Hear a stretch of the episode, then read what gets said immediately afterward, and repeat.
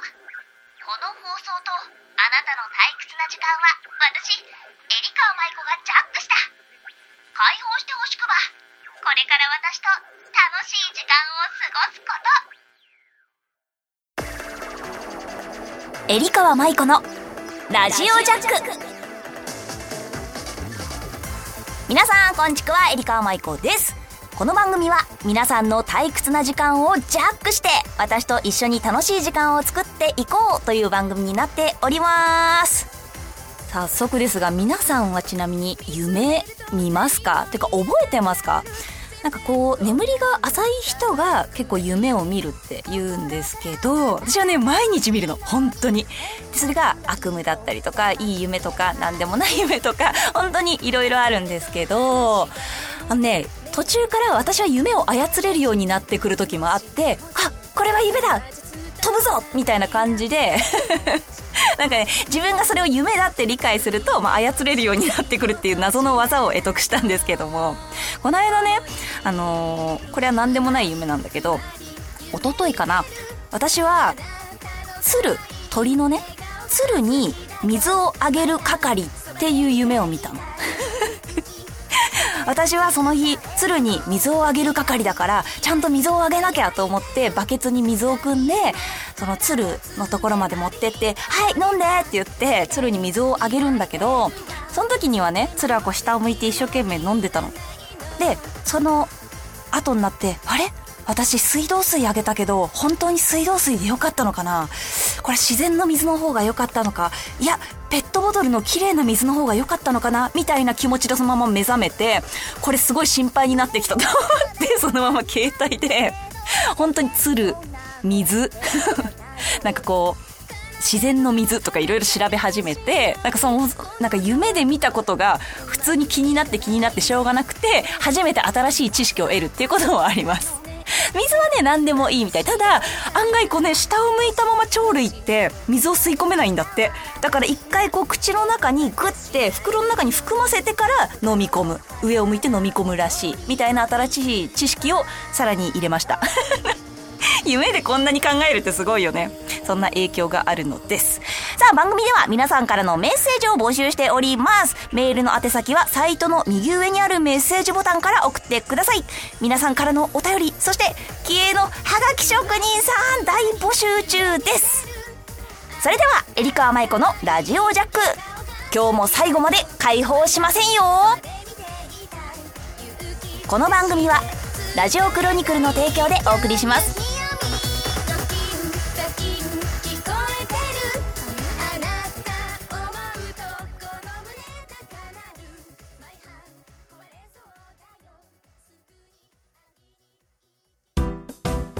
メールジャックこのコーナーは皆様からのお便りを紹介していくコーナーですさあ、急に募集したにもかかわらず皆さんたくさんお便りありがとうございました。まずはこちらの方、ラジオネーム、モルちゃんから。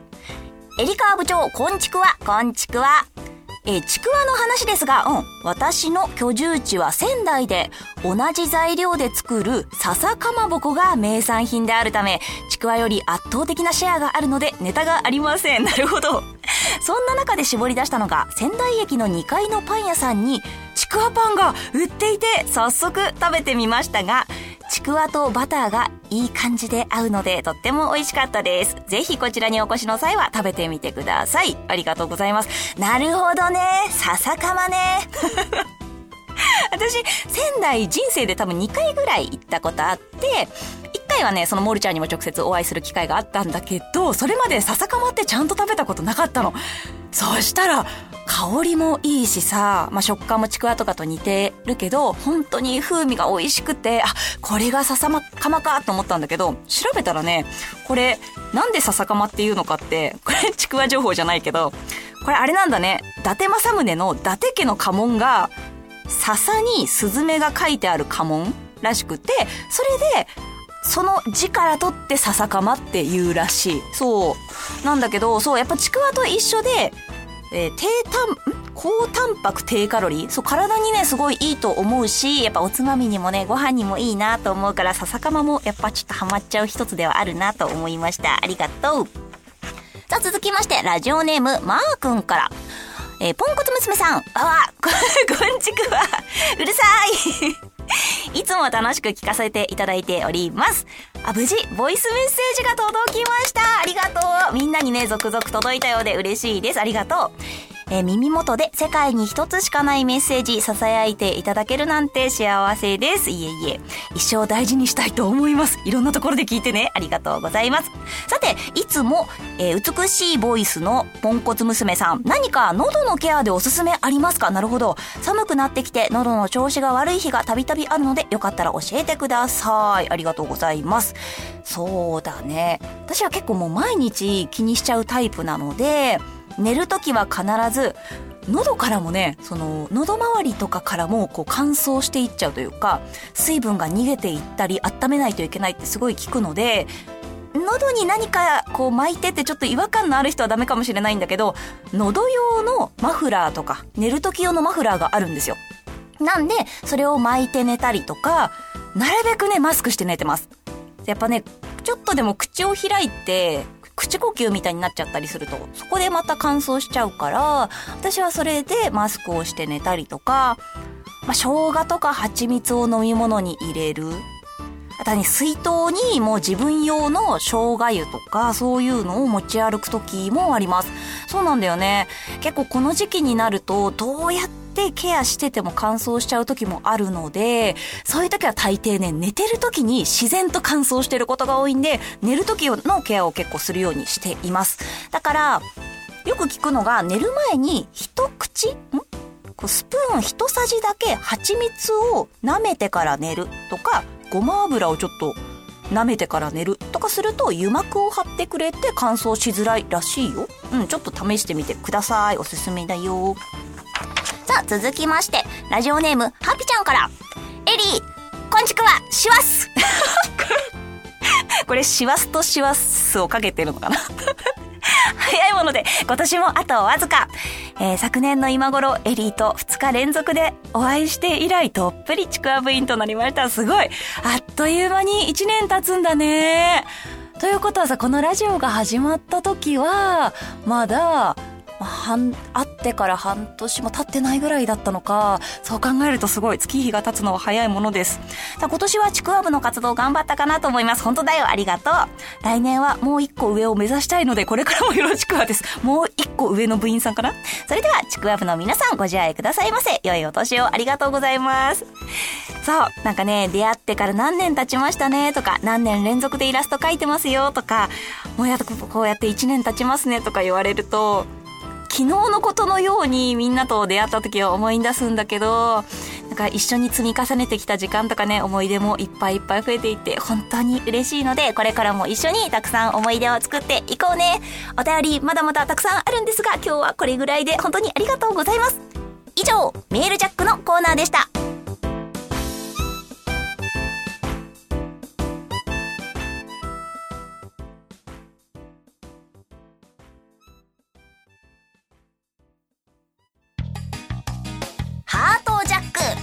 さあこのコーナーは皆さんから今回シチュエーションを募集しました。そのシチュエーションに合わせて私がセリフを言っていきます。みんなのハートをジャックできるかな？というわけで早速読んでいきましょう。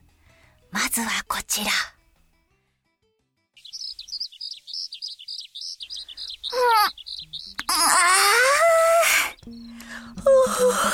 んうん。あおはよう。ねえ。起きて起きて天気もいいからどっか行こうよ。全然起きないじゃん。寒い？いや、私も寒いからねえねえ、日の光を浴びると免疫力が上がるんだって。ねえ、ねえ起きてってば。ねえねえねえねえねえ。うーん。うおりゃ！起きた？はい。ウオリアはあれね、布団をバサーって めくりました。さあ、今回のシチュエーションは勝也さんからいただきました。ありがとう。コロナ禍の今、出かけることにも躊躇する。しかし、エリーが元気にこんなことを言ってくれて誘ってくれると、ついつい一緒に出かけて、出かけたくなってしまうような、というわけでいただきました。ありがとうございます。そう。やっぱりね、出かけるのも、コロナ禍ってっていうのもあるけど、あと寒いのよね。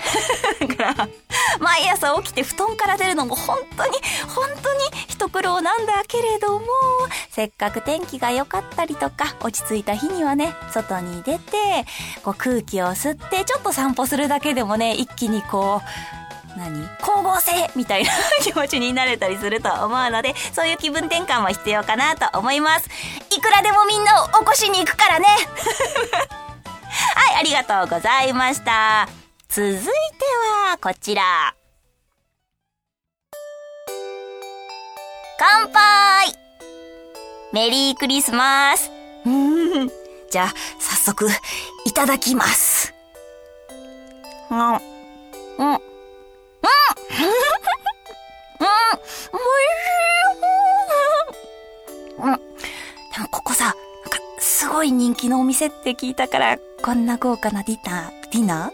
初めてだからめちゃめちゃドキドキする。テーブルマナーとか大丈夫？私。うん。うん。美味しい。うん。でも何よりは、一緒に食べてるから美味しいね。来年も、再来年も、その後もこれからもずっと一緒にクリスマス過ごそうね。はい。というわけで、いただきました。今回はね、これはよっちゃん、そしてモルちゃんから、あの、クリスマスに、こう、ディナーをするのを一緒に楽しみたいっていうシチュエーションが、やっこれはよくあるシチュエーションなんですな。外でもうんうんってめちゃめちゃ言ってます。これね、えっ、ー、と、まずはよっちゃんが部長、えっ、ー、と、シチュエーション難しいですが、彼女とクリスマスディナーを年末年始、横浜で除夜の汽笛を聞いてからの鎌倉で初詣。いいですね、この流れ。こういう、あれだね。なんか人流れがあるんだね、よっちゃんのテクニックとして そして、モルちゃんからも、え、クリスマスディナーを一緒に過ごすという設定で、で、来年もクリスマスも一緒にいようね、と言われたいと。もう来年じゃ足りないよ 一緒にいるなら来年も再来年もその後もずっとね、まあ、クリスマスもそうだし、年末年始、あとはいろんな思い出が一年中いろんなイベントがありますから、それでたくさん思い出を作っていけたらなと思います。ありがとう。さあ、他にもいっぱいいただいたの。これちょっとこのぐらいにしておこうかな。他にはね、温泉に行きたいなとか、あと、ありがとうってやっぱ言われたい。まあ、みんな、いつもみんなには本当にありがとうだよ。あとは、年を明けたら言ってほしいセリフとか、いろいろいただきました。本当にありがとうございます。まあ、言われたいセリフじゃなくても、私はみんなに伝えたいことがたくさんありますので、これからもラジオを通して伝えられたら嬉しいな。以上、ハートジャックのコーナーでした。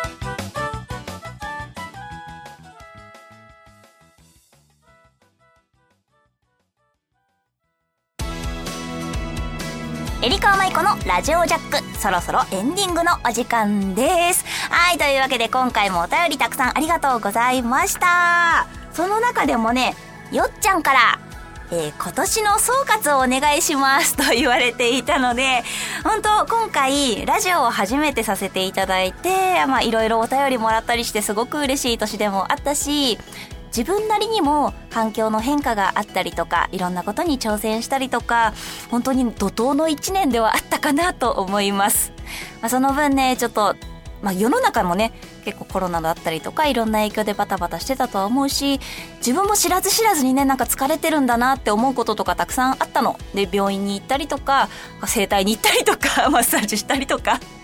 まあそういうのもいろいろあったけれども、やっぱりね、みんなと一緒にこう、笑ったりとか走っているから、楽しくこうやってできてるんだなと思ったので、本当に嬉しい限りです。総括か。うーん。今年は結構無難に行きました。